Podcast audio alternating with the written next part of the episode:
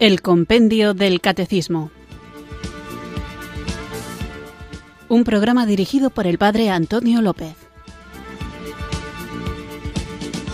Muy buenas tardes, queridos oyentes de Radio María. Recibido un cariñoso saludo desde Irurzun, en Navarra, quienes sintonizáis una tarde más esta emisora de la Virgen, esta radio que cambia vidas, Radio María, para escuchar el programa El Compendio del Catecismo, nuestro espacio diario de formación católica en el que guiados por el libro maravilloso que espero que ya todos tengáis de El Compendio del Catecismo vamos profundizando en nuestra fe católica, la fe que nos salva. Y vamos conociendo el contenido de nuestro credo en esta primera parte del compendio del catecismo y la originalidad de la revelación del amor que Dios nos ha manifestado enviando a su Hijo único para perdonar nuestros pecados y concedernos la vida eterna y darnos también el Espíritu Santo para que seamos llenados de este don de Dios y podamos vivir esta existencia en Cristo a la que el propio Espíritu nos guía, nos empuja. Me doy cuenta cada día más de la importancia que tiene tener una muy buena formación, incluso en el ámbito, si queréis, no estrictamente religioso, tenemos que vivir adecuadamente nuestra formación. Y esto lo digo porque no existe para un cristiano un ámbito estrictamente no religioso, porque nosotros no practicamos la religión, sino que queremos tener una relación constante con Jesucristo y eso implica que en todos los momentos de nuestra vida, desde los más solemnes el nacimiento, el matrimonio y desde luego la muerte, que son quizá el matrimonio o la consagración a Dios en la vocación a la que Él te llame, que son momentos como muy solemnes donde sí solemos contar con nuestra vida cristiana, con nuestro ser iglesia, a través de los sacramentos, pero digo que además de los momentos solemnes, en todos los momentos de nuestra vida también en el ocio, en el deporte, en el trabajo, en la relación con los amigos, incluso en el descanso, en la alimentación, en la administración de nuestros bienes, en todo momento debemos vivir como lo que somos, como hijos de Dios redimidos en Cristo y llenos del Espíritu Santo. Y esto lo subrayo porque, aunque no lo creamos, es decir, aunque no compartamos ciertas ideas, las hemos incorporado de una manera natural a nuestro lenguaje, habiendo privado a este, al lenguaje, del sentido cristiano que antes tenía. El usar expresiones como hasta mañana si Dios quiere o qué tal estás bien gracias a Dios o incluso la despedida a Dios denotan un sentimiento un sentido cristiano de la vida. Sin embargo, ahora mismo me da la sensación, y lo he oído en muchas ocasiones, de que este modo de hablar cristiano ya se está perdiendo y estamos incorporando a nuestro lenguaje cotidiano, informal o trivial expresiones que en vez de hacer alusión a la palabra de Dios, se refieren a otras confesiones, a otros credos, incluso cuando hoy por hoy se usan palabras que están en la Sagrada Escritura, frases bíblicas, se usan como refrán y sin hacer referencia al lugar de donde salen. Por ejemplo, mucha gente te puede decir lo de mira la viga de tu ojo y no mires la paja del ojo ajeno y no saben que eso es de la palabra de Dios o expresiones como dar a Dios lo que es de Dios y al César lo que es del César se utilizan pero no se alude a que eso está en la palabra de Dios o como leí un día, cosa que me escandalizó un poco, decía, como dice la frase antigua, la verdad os hará libres. Y yo pensaba, ¿cómo, como dice la frase antigua? Como dice la Sagrada Escritura. Y no me refiero ahora a que tengamos que decir la cita exacta del versículo y el capítulo de donde sale el refrán, entre comillas, que estamos usando. Pero por lo menos sí familiarizar a nuestros oyentes con que eso es de la palabra de Dios.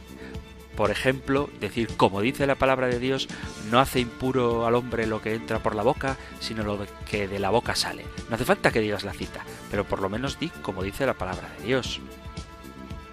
O, como dice la palabra de Dios, la medida que uséis la usarán con vosotros. Sin embargo, hoy y es a lo que iba, en vez de utilizar una expresión como esta última, la medida que uséis la usarán con vosotros, se utilizan expresiones del tipo el karma te lo devolverá, el karma te lo devolverá. Y se habla del karma. O en otro contexto, cuando algo te va demasiado mal o tienes una inclinación fuerte hacia una cosa, dices, es que yo en mi vida anterior seguramente fui pintor y por eso ahora me sigue gustando mucho el dibujo. O seguramente en mi vida anterior hice cosas malas y por eso ahora me van mal las cosas. O al revés, ¿no? Le quiere uno ahí, quiere uno echar un piropo a su amada. Hay una canción que es muy bonita, muy poética, muy romántica, pero que viene a decir algo así, ¿no? Eh, no sé qué debía hacer en la otra vida de bueno para haberte conocido en esta a ti hoy. Una canción muy bonita. Ahora mismo no recuerdo la letra exactamente, pero dice eso. Qué bueno debí de ser en la otra vida que ahora me he encontrado contigo en esta. Qué bonito, qué romántico y qué herético.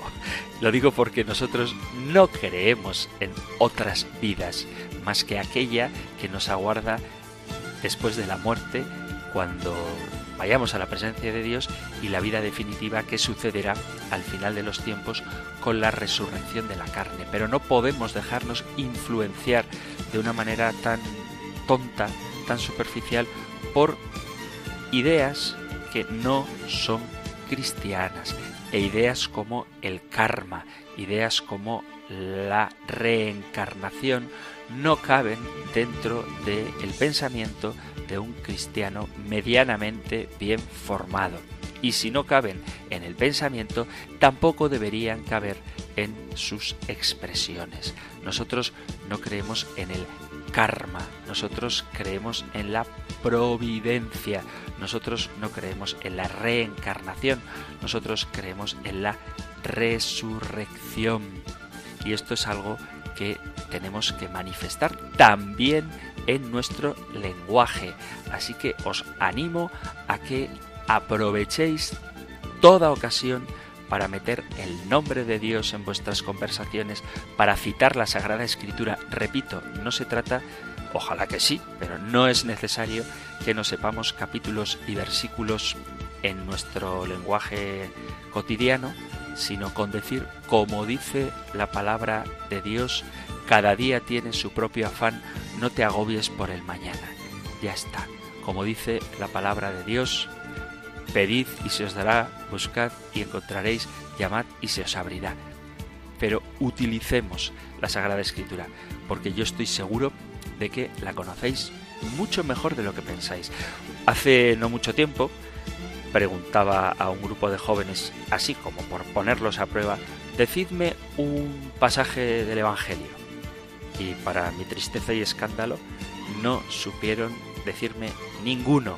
De hecho, hicieron trampa y cogieron el teléfono móvil y buscaron en Google alguna expresión del Evangelio. Pero claro, lo que yo les preguntaba era decidme una expresión del Evangelio. Y ellos, que no distinguían bien entre lo que es el Evangelio y lo que es la Biblia, pues buscaron en Internet frases de la Biblia, pero no me dijeron una frase del Evangelio, ni siquiera buscando en Internet. Y comentando esto con una familia piadosa, les dijo, ¿qué te parece que los jóvenes estos les pregunté una frase de la Biblia y del Evangelio y no fueron capaces de decirme ninguna?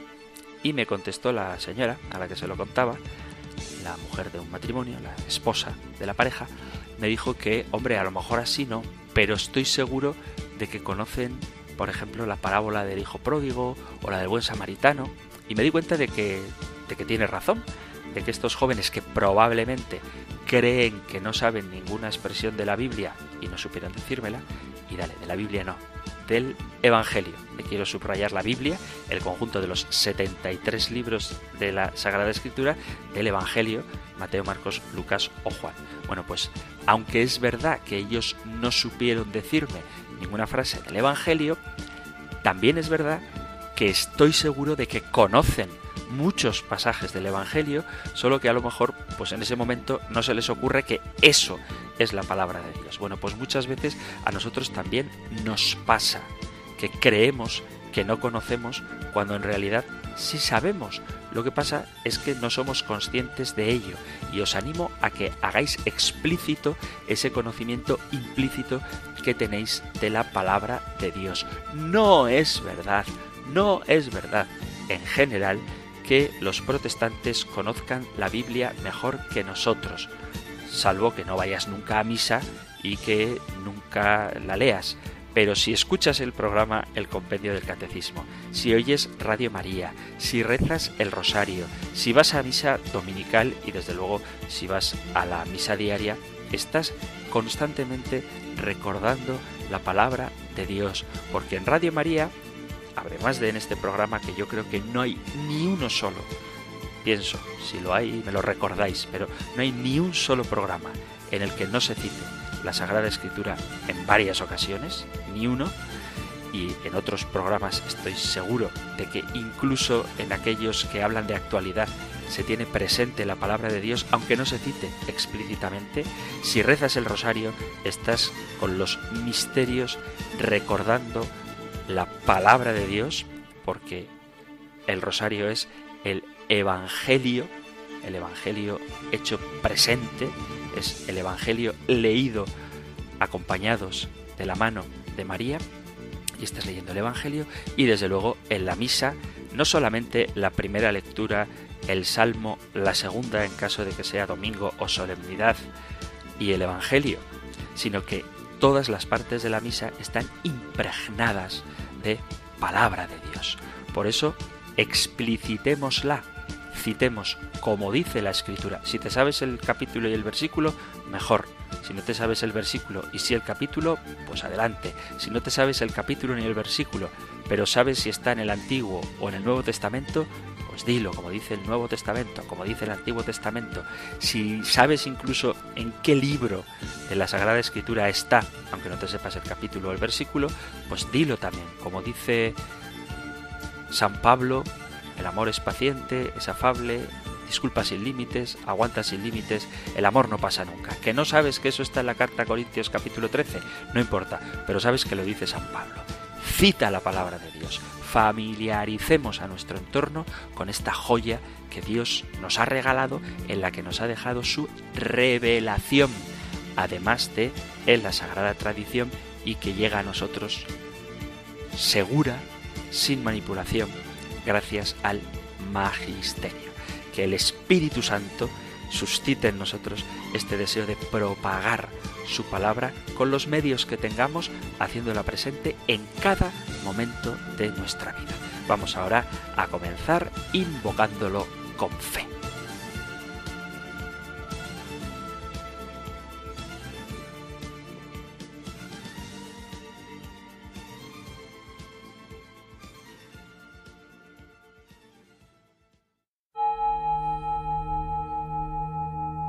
Ven Espíritu,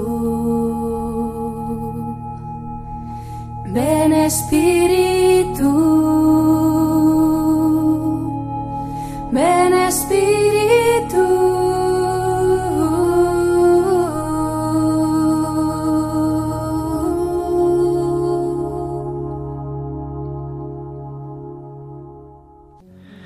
Ven Espíritu Santo porque todavía llevo algunos sueños dentro de mí, algunos proyectos escondidos, algunos deseos interiores. Son esas inquietudes que me mantienen vivo y despierto. Ven, Señor, para que no se apaguen esos sueños y para que nazcan otros proyectos nuevos, más bellos todavía. Porque dentro de mí está siempre clamando ese llamado a creer y a crecer, porque tú te has colocado en mi corazón y yo sé que si no crezco me debilito, que el agua estancada se echa a perder. Por eso ven, Espíritu Santo, No permitas que me detenga, que me encierre, que me limite. Estoy llamado a más y quiero ir por más.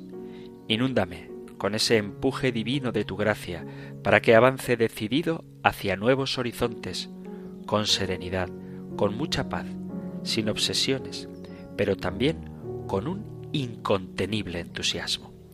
Ven, Señor de la vida, ven. Amén.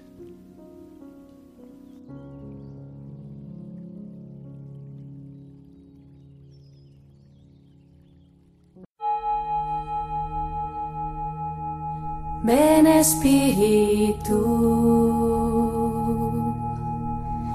ven Espíritu,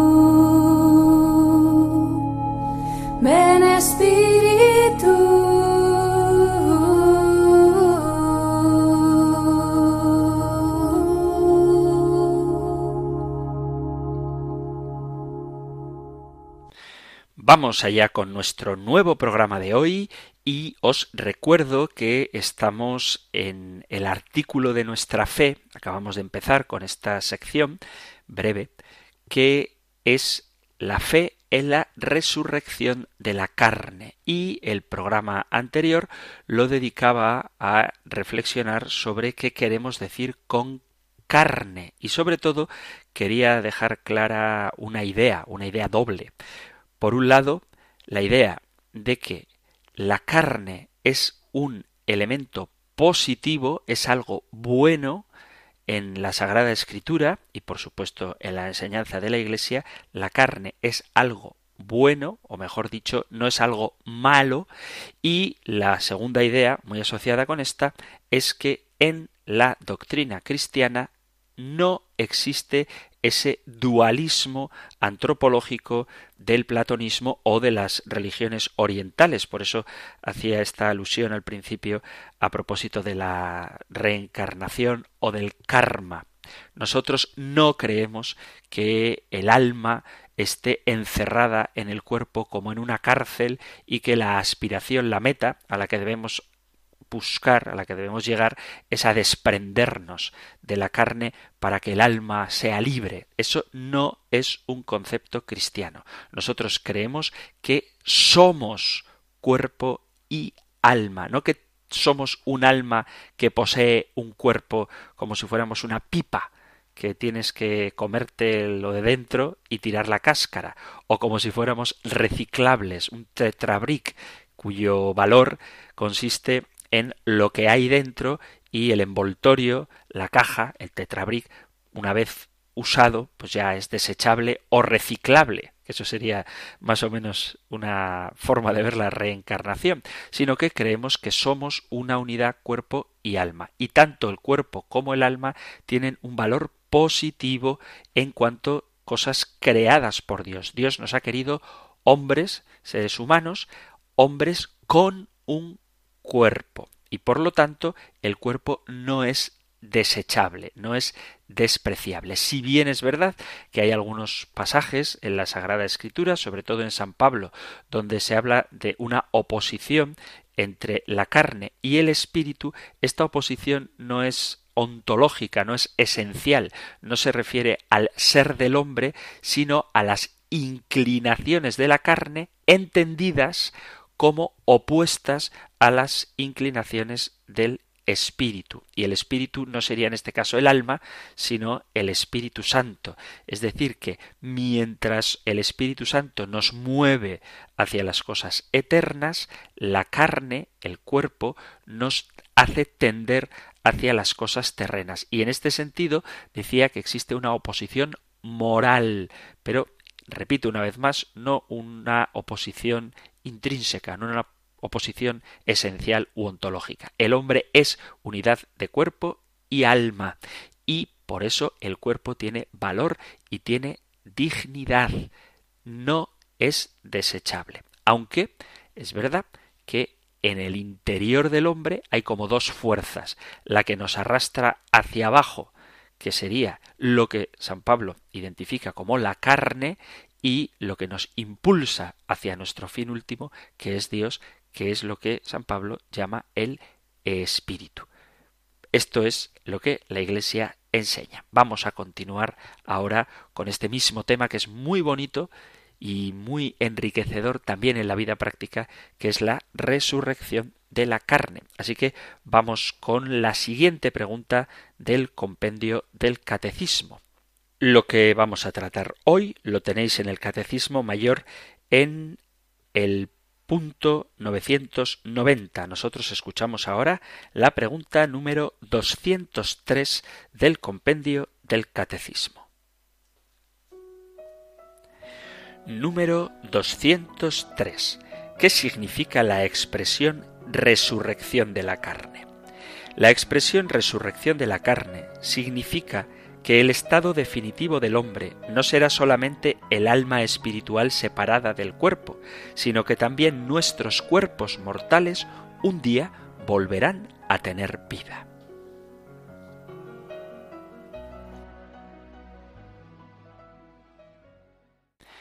La resurrección de la carne, dice el compendio, significa que nuestros cuerpos volverán a tener vida. Y esto lo quiero subrayar antes de meternos en materia, porque a veces, incluso dentro del ámbito católico, se trata de explicar este artículo de nuestra fe de una manera que se desnaturaliza.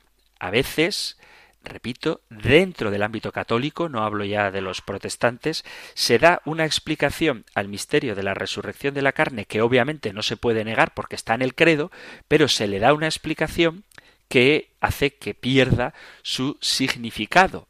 Por ejemplo, hay quien afirma que la resurrección de la carne se refiere a la resurrección cotidiana, cada vez que nos ponemos en pie y conseguimos que triunfe la vida y el amor sobre cualquier forma de muerte o límite humano, pues estamos experimentando la resurrección. Y por eso cuando uno sobrevive a un accidente dice he nacido de nuevo. No se refiere a esto la expresión resurrección de la carne. Tampoco es la resurrección de la carne el reconocer la dignidad del cuerpo humano. Evidentemente, la Iglesia siempre ha creído en la dignidad del cuerpo humano y la resurrección de la carne no significa que ahora, por fin, llegará un día en el que aceptemos nuestra condición física deshaciéndonos de ese dualismo del que, vuelvo a repetir, la Iglesia nunca ha participado. Entonces, en este sentido, la resurrección de la carne sería humanizarse, reconocer nuestra condición carnal, carnal y débil, aceptarla y hacer una experiencia del, del más allá y que identifican precisamente el más allá como una especie de romper las barreras que nos limitan, haciendo que tengamos visiones que sean un poquito más amplias de lo que este mundo terrenal nos permite ver, que la resurrección no puede ser otro mundo, otro futuro, sino este mismo, pero interpretado con otros ojos que la resurrección de la carne sería como un compromiso comunitario de fe y trabajo por el amor y la justicia para que Cristo constituya una buena nueva de amor para toda la humanidad y que esa será la resurrección. Ni desde luego la resurrección de la carne implica que el desarrollo y la salud estén extendidas por todo el mundo de tal forma que en todos los lugares haya hospitales y desaparezca la pobreza y los efectos de las epidemias. Esto no es lo que la Iglesia dice cuando habla de la resurrección de la carne. Son reflexiones muy bonitas que estaría bien hacer en un sermón o en una meditación personal, pero no es ese el sentido de el credo cuando dice creo en la resurrección de la carne porque se está refiriendo a una cuestión escatológica. Lo que dice el credo, lo que afirma enseña la tradición, el magisterio, la Iglesia, es que llegará un día en el que resucitaremos en nuestro cuerpo glorioso. Así como fue la resurrección de Cristo, así será nuestra resurrección y gozaremos de nuevas propiedades físicas y espirituales. A mucha gente le puede tomar por sorpresa esta idea de creer en la eternidad de nuestra condición carnal o de la condición carnal cuando resucitemos. Por eso creo que este es uno de los artículos de fe del credo menos conocidos. Tenemos que recordar qué es lo que afirmamos cuando decimos creer en la resurrección de la carne. Y lo que creemos es lo que dice el apóstol Pablo en la carta a los Romanos capítulo 8 versículo 11. Si el espíritu de aquel que resucitó a Jesús de entre los muertos habita en vosotros, aquel que resucitó a Jesús de entre los muertos dará también la vida a vuestros cuerpos mortales por su espíritu que habita en vosotros. Y esta cita la encontramos en el catecismo cuando nos recuerda lo que veíamos en el programa anterior, el término carne designa al hombre en su condición de debilidad y mortalidad. La resurrección de la carne significa que después de la muerte no habrá solamente la vida del alma inmortal, sino también que nuestros cuerpos mortales volverán a tener vida. A diferencia de la resurrección de Lázaro o de la resurrección de la hija de Jairo, o de la resurrección del hijo de la viuda de Naín, que resucitaron, pero volvieron a morir, nosotros recibiremos de Dios en el día del juicio final nuestros cuerpos definitivos con una vida incorruptible. Vuelvo a San Pablo, pero en este caso a la carta a los Corintios, que dice en el capítulo 15, primera Corintios 15, leo desde el versículo 42. Así también en la resurrección de los muertos. Se siembra corrupción, resucita incorrupción. Se siembra vileza, resucita gloria. Se siembra debilidad, resucita fortaleza. Se siembra un cuerpo natural, resucita un cuerpo espiritual. Pues si hay cuerpo natural, hay también un cuerpo espiritual. En efecto, así es como dice la Escritura. Fue hecho el primer hombre, Adán, alma viviente, el último Adán, espíritu que da vida. Mas no es lo espiritual lo que primero aparece, sino lo natural, luego lo espiritual. El primer hombre, salido de la tierra, es terreno, el segundo viene del cielo. Como el hombre terreno, así son los hombres terrenos, como el celeste, así serán los celestes. Y del mismo modo que hemos llevado la imagen del hombre terreno, llevaremos también la imagen del celeste. Os digo esto, hermanos, la carne y la sangre no pueden heredar el reino de los cielos, ni la corrupción hereda la incorrupción. Mirad, os revelo un misterio. No moriremos todos, mas todos seremos transformados. En un instante, en un pestañear de ojos, al toque de la trompeta final, pues sonará la trompeta, los muertos resucitarán incorruptibles, y nosotros seremos transformados. En efecto, es necesario que este ser corruptible se revista de incorruptibilidad y que este ser mortal se revista de inmortalidad. Y cuando este ser corruptible se revista de incorruptibilidad y este ser mortal se revista de inmortalidad, entonces se cumplirá la palabra que está escrita. La muerte ha sido devorada en la victoria. ¿Dónde está, oh muerte, tu victoria? ¿Dónde está, oh muerte, tu aguijón? El aguijón de la muerte es el pecado, y la fuerza del pecado la ley. Pero gracias sean dadas a Dios que nos da la victoria por nuestro Señor Jesucristo. Vemos como la Escritura habla de cuerpos corruptibles que resucitarán incorruptibles y de lo corruptible que se reviste de incorruptibilidad y lo mortal que se reviste de inmortalidad. Y en el segundo libro de Macabeos, en el capítulo 7, versículo 9, dice, El Rey del mundo, a nosotros que morimos por sus leyes, nos resucitará a la vida eterna. Y en el discurso del pan de vida, en el capítulo sexto de San Juan, dice el Señor, El que coma mi carne y beba mi sangre, tiene vida eterna, y yo lo resucitaré en el último día. Veis que la Sagrada Escritura habla de resurrección, que hay que distinguir de inmortalidad y desde luego hay que distinguir resurrección de reencarnación. Son tres conceptos distintos. La inmortalidad supone que no mueres, eso es la inmortalidad, y la resurrección es que mueres, pero vuelves a la vida.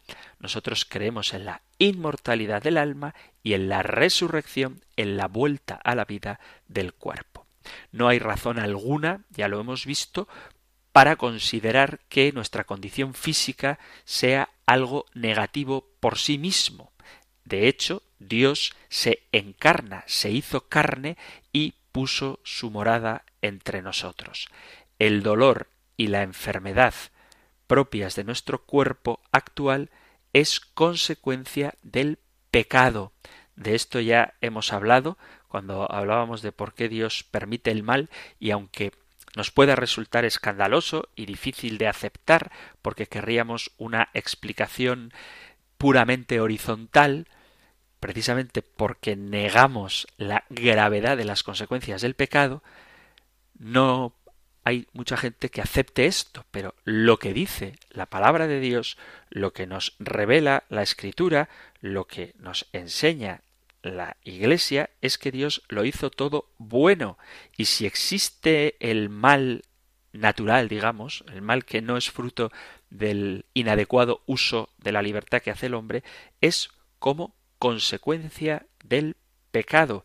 Dice el apóstol Pablo en la carta a los romanos, en el capítulo quinto, versículo leo el doce, dice, Por tanto, como por un solo hombre entró el pecado en el mundo y por el pecado la muerte, así la muerte alcanzó a todos los hombres por cuantos todos pecaron. Lo que hace que entre la muerte es el pecado. Nuestro cuerpo glorioso será como nuestro cuerpo actual, pero transformado, transfigurado, dice la carta a los filipenses, en cuerpo de gloria. Dice Filipenses capítulo 3, leo versículo 20 y 21, pero nosotros somos ciudadanos del cielo, de donde esperamos como Salvador al Señor Jesucristo, el cual transfigurará este miserable cuerpo nuestro en un cuerpo glorioso como el suyo, en virtud del poder que tiene de someter así todas las cosas.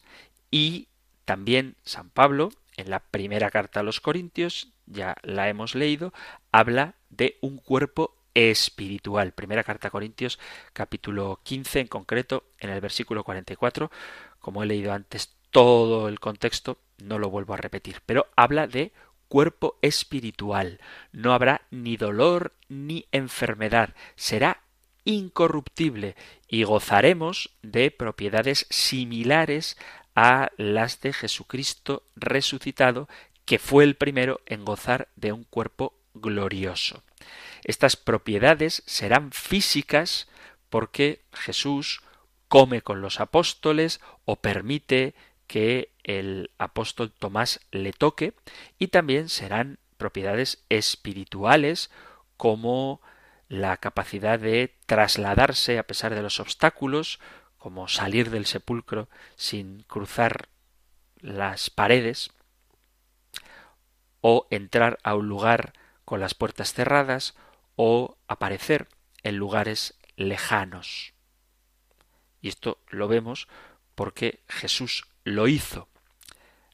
Entra en el cenáculo cuando están las puertas cerradas, capítulo 20 de San Juan, o va a lugares lejanos, como en el encuentro con los discípulos de Maús, y de pronto desaparece. Si bien es cierto que al morir nuestra alma será separada de nuestro cuerpo corruptible, esto es sólo una circunstancia temporal. Hablaremos de ello dentro de muy poco. Ya estemos en el cielo o en el infierno, después de nuestro juicio particular, nuestra alma volverá a unirse a nuestro cuerpo. He mencionado el infierno, sé que alguno porque el día que hablé de esto hubo mucha reacción en los correos electrónicos y en el WhatsApp, bueno, que sepáis que dentro de muy poco, después de la resurrección de la carne, hablaremos de la vida eterna y saldrá el tema. Así que ahora todavía no nos metemos en él. Los que hayan hecho el bien resucitarán para la vida y los que hayan hecho el mal para la condenación. Pero en ambos casos se tratará de una gloria con el cuerpo, una resurrección para la vida o una condenación con el cuerpo. Los que hayan hecho el mal resucitarán para la condenación. Esto lo dice el apóstol Juan, bueno, no el apóstol Juan, sino Jesús en el Evangelio de San Juan en el capítulo quinto a partir del versículo 29. Lo leo literalmente, leo desde el versículo 25, Juan 5, 25 en adelante. En verdad, en verdad os digo, llega la hora, ya estamos en ella, en que los muertos oirán la voz del Hijo de Dios, y los que la oigan vivirán, porque como el Padre tiene vida en sí mismo, así también le ha dado al Hijo tener vida en sí mismo, y le ha dado poder para juzgar, porque es Hijo del hombre. No os extrañéis de esto. Llega la hora en que todos los que estén en los sepulcros oirán su voz y saldrán los que hayan hecho el bien para una resurrección de vida, y los que hayan hecho el mal para una resurrección de juicio. Veis, por tanto, vemos, por tanto, que la resurrección de la carne no es una especie de premio para los que se salvan, sino que es algo que ocurrirá a todos. Después de la muerte y el juicio particular, vendrá el juicio universal donde sucederá la resurrección de la carne, o bien para la gloria, o bien para la condenación. Dice también el Evangelio de San Mateo, Jesús en el Evangelio de San Mateo, en el capítulo 10, versículo 28, No temáis a los que matan el cuerpo, pero no pueden matar el alma. Temed más bien a aquel que puede llevar a la perdición alma y cuerpo en la Gehenna. La resurrección de los cuerpos, la resurrección de los muertos, y quiero especificar la diferencia entre resurrección e inmortalidad. Cuando hablamos de resurrección nos estamos refiriendo al cuerpo, porque el alma no muere, el alma es inmortal. La resurrección de los muertos es una verdad tan fundamental que, dice San Pablo, que si no creemos en ella, vana es nuestra fe. Carta a los Corintios capítulo 15 versículo a partir del 13 dice así San Pablo. Ahora bien, si se predica que Cristo ha resucitado de entre los muertos, ¿cómo andan diciendo algunos entre vosotros que no hay resurrección de los muertos? Si no hay resurrección de los muertos, tampoco Cristo resucitó, y si no resucitó Cristo, vacía es nuestra predicación, vacía también nuestra fe, y somos convictos de falsos testigos de Dios porque hemos atestiguado contra Dios que resucitó a Cristo, a quien no resucitó, si es que los muertos no resucitan, porque si los muertos no resucitan, tampoco Cristo resucitó, y si Cristo no resucitó, vuestra fe es vana, estáis todavía en vuestros pecados. Por tanto, también los que durmieron en Cristo perecieron. Si solamente para esta vida tenemos puesta nuestra esperanza en Cristo, somos los más dignos de compasión de todos los hombres. Pero no, Cristo resucitó de entre los muertos como primicias de los que murieron, porque habiendo venido por un hombre la muerte, también por un hombre viene la resurrección de los muertos. Pues del mismo modo que en Adán mueren todos, así también todos revivirán en Cristo. En los tiempos de Jesús había contemporáneos suyos que creían en la resurrección, como Marta, que cree en la resurrección. Cuando muere su hermano Lázaro, dice ella, le dice a Jesús, Evangelio de San Juan capítulo 11, versículo 21, dijo Marta a Jesús, Señor, si hubieras estado aquí, no habría muerto mi hermano. Pero aún ahora yo sé que cuanto pidas a Dios, Dios te lo concederá. Le dice Jesús, tu hermano resucitará. Le respondió Marta, ya sé que resucitará en la resurrección del último día. Así que sí cree los judíos sí creen, y Marta en concreto en este pasaje, en la resurrección, y los fariseos creen en la resurrección. En el capítulo 23 de los Hechos de los Apóstoles podemos leer que Pablo, dándose cuenta de que una parte de los que estaban juzgándole eran saduceos y la otra fariseos, gritó en medio del Sanedrín Hermanos, yo soy fariseo, hijo de fariseos, por esperar la resurrección de los muertos se me juzga. Al decir esto se produjo un altercado entre fariseos y saduceos y la asamblea se dividió, porque los saduceos dicen que no hay resurrección, ni ángel, ni espíritu, mientras que los fariseos profesan todo esto. Entonces, los contemporáneos de Jesús algunos contemporáneos de Jesús creen en la resurrección, pero otros, como los saduceos, acabo de leerlo, niegan esta verdad y la reacción de Jesús es muy clara. Dice, vosotros no conocéis ni las escrituras ni el poder de Dios, vosotros estáis en un error. Dios no es un Dios de muertos, sino un Dios de vivos. Esto se lo dice Jesús en el contexto de la polémica que le ponen a propósito de precisamente el tema de la resurrección. Dice el Evangelio de San Marcos, en el capítulo 12, versículo 18, se le acercan unos saduceos, esos que niegan que hay resurrección, y le preguntan, le ponen el pasaje, una mujer que se casa y muere sin que su marido deje descendencia y entonces se tiene que casar según la ley de Moisés, con sus siete hermanos y muere sin descendencia, y entonces cuando resuciten los muertos, ¿de quién será esposa? Y entonces Jesús da esta respuesta que os he citado. Estáis en un error porque no entendéis la escritura ni el poder de Dios, pues cuando resuciten de entre los muertos, ni ellos tomarán mujer, ni ellas marido, sino que serán como ángeles en los cielos. Y acerca de que los muertos resucitan, ¿no habéis leído en el libro de Moisés, en lo de la zarza, cómo Dios le dijo yo soy el Dios de Abraham, el Dios de Isaac y el Dios de Jacob. No es un Dios de muertos, sino de vivos. Estáis en un gran error. Desde los tiempos de Jesús, con los saduceos hasta nuestros días, la resurrección de la carne es, dice ya San Agustín, la cuestión más negada. En ningún punto, esto es de San Agustín, en ningún punto la fe cristiana encuentra más contradicción que la resurrección de la carne.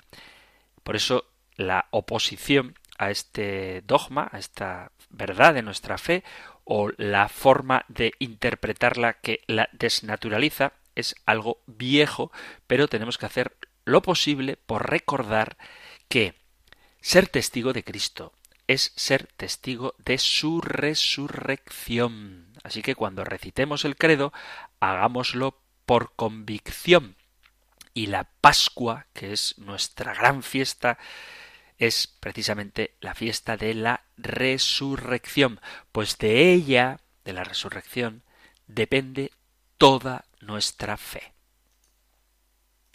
Y vuelvo a insistir una vez más en que no es lo mismo inmortalidad que resurrección, ni desde luego resurrección tiene nada que ver con reencarnación.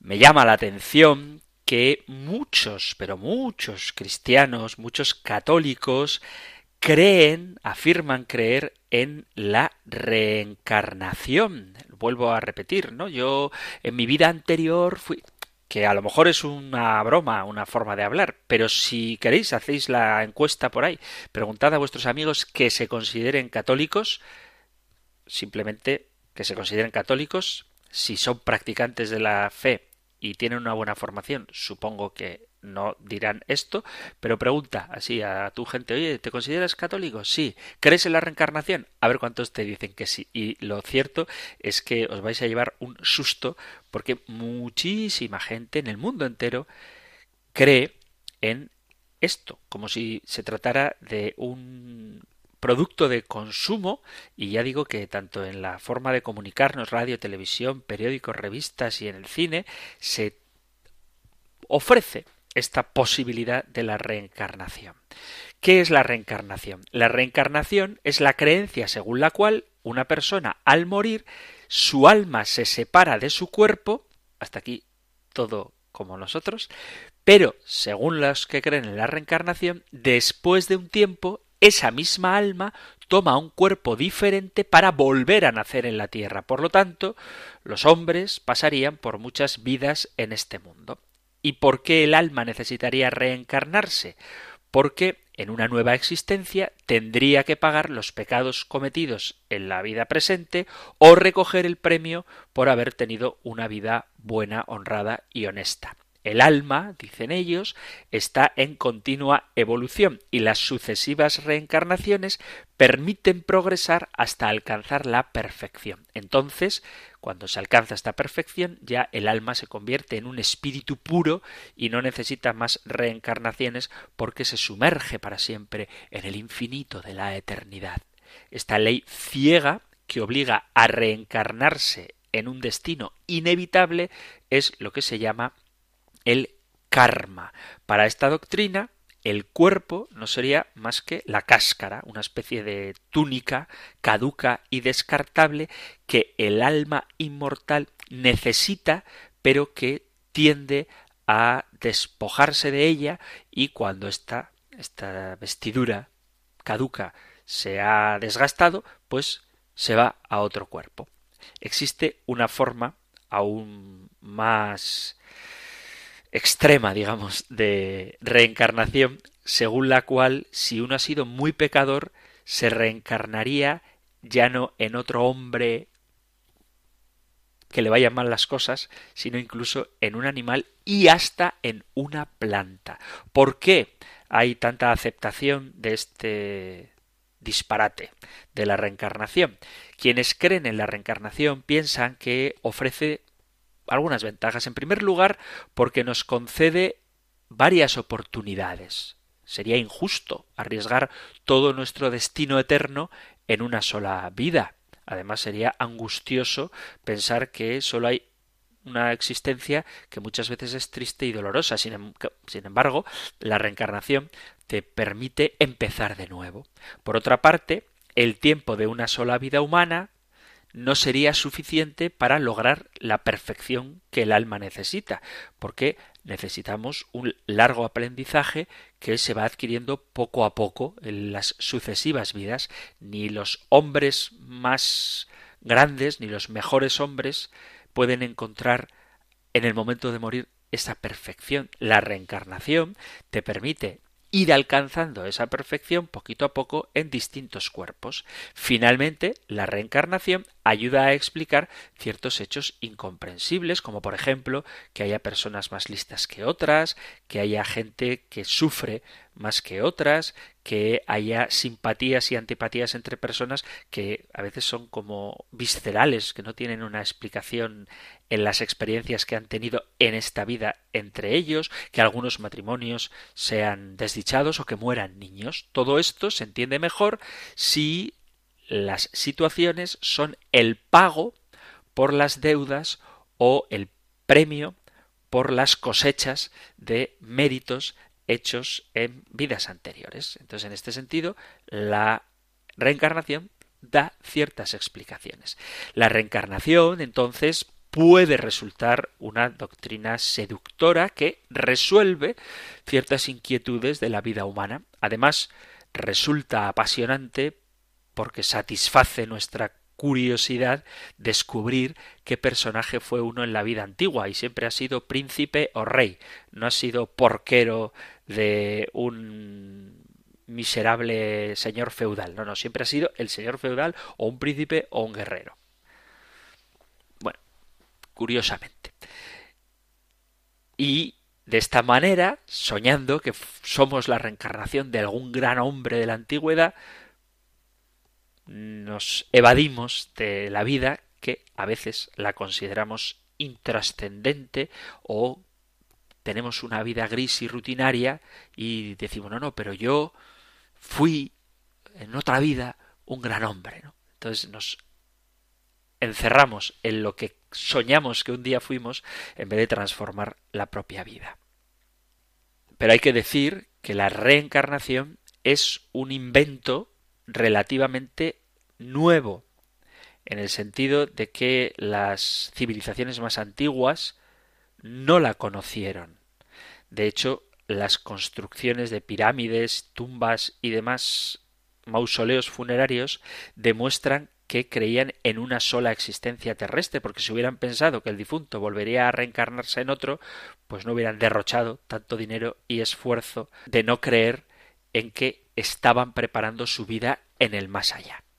Pero queda claro, y si queréis preguntáis sobre el tema, y hablaré de ello, que las Sagradas Escrituras impiden creer en la reencarnación. Y no solo la Sagrada Escritura, sino también el sentido común.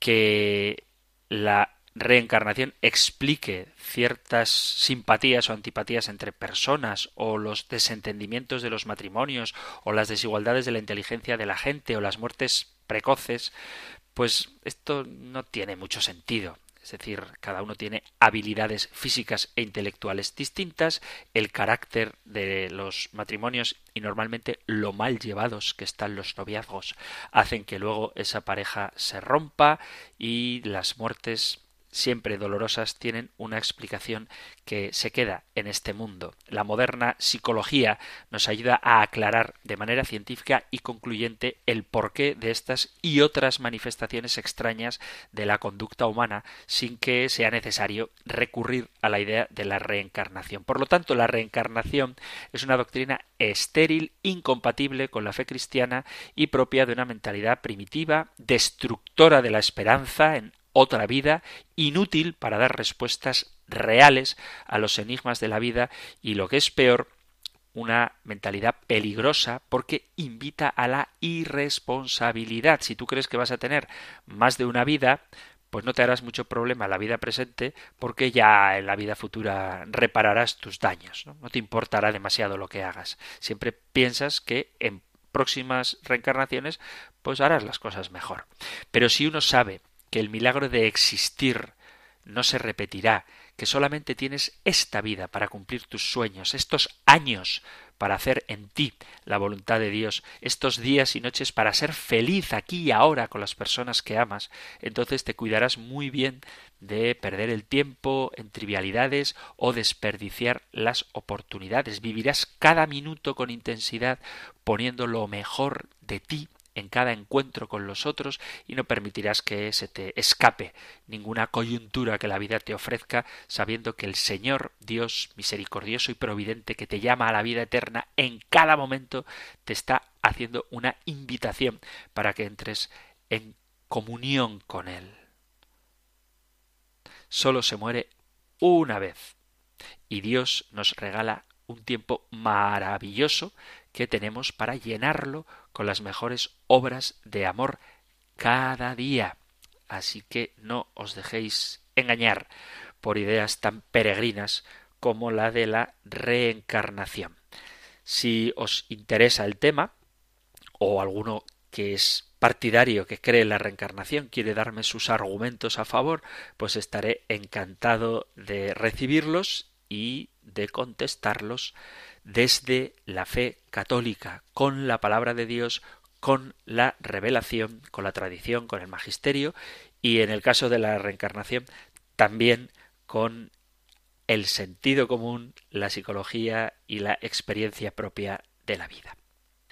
Hemos llegado al final del programa de hoy, del tiempo para el programa de hoy, y bueno, si hipotéticamente hubiera alguien que cree en la reencarnación, como os decía, ánimo, compartid vuestra experiencia, aclaremos conceptos y resolvamos dudas. Si no crees en la reencarnación, si eres católico y como es lógico en un católico crees en la resurrección, no en la reencarnación, pero has tenido algún encuentro, algún diálogo con alguien que sí cree en ella, pues también puedes compartir tu experiencia o a lo mejor has tenido un debate y no has sabido qué contestar o tienes tú mismo algunas dudas con respecto a la resurrección de la carne, pues para todo eso, para compartir testimonios o plantear dudas, Radio María pone a vuestra disposición, queridos amigos, queridos oyentes, dos vías de comunicación con este programa el correo electrónico compendio arroba radiomaria.es,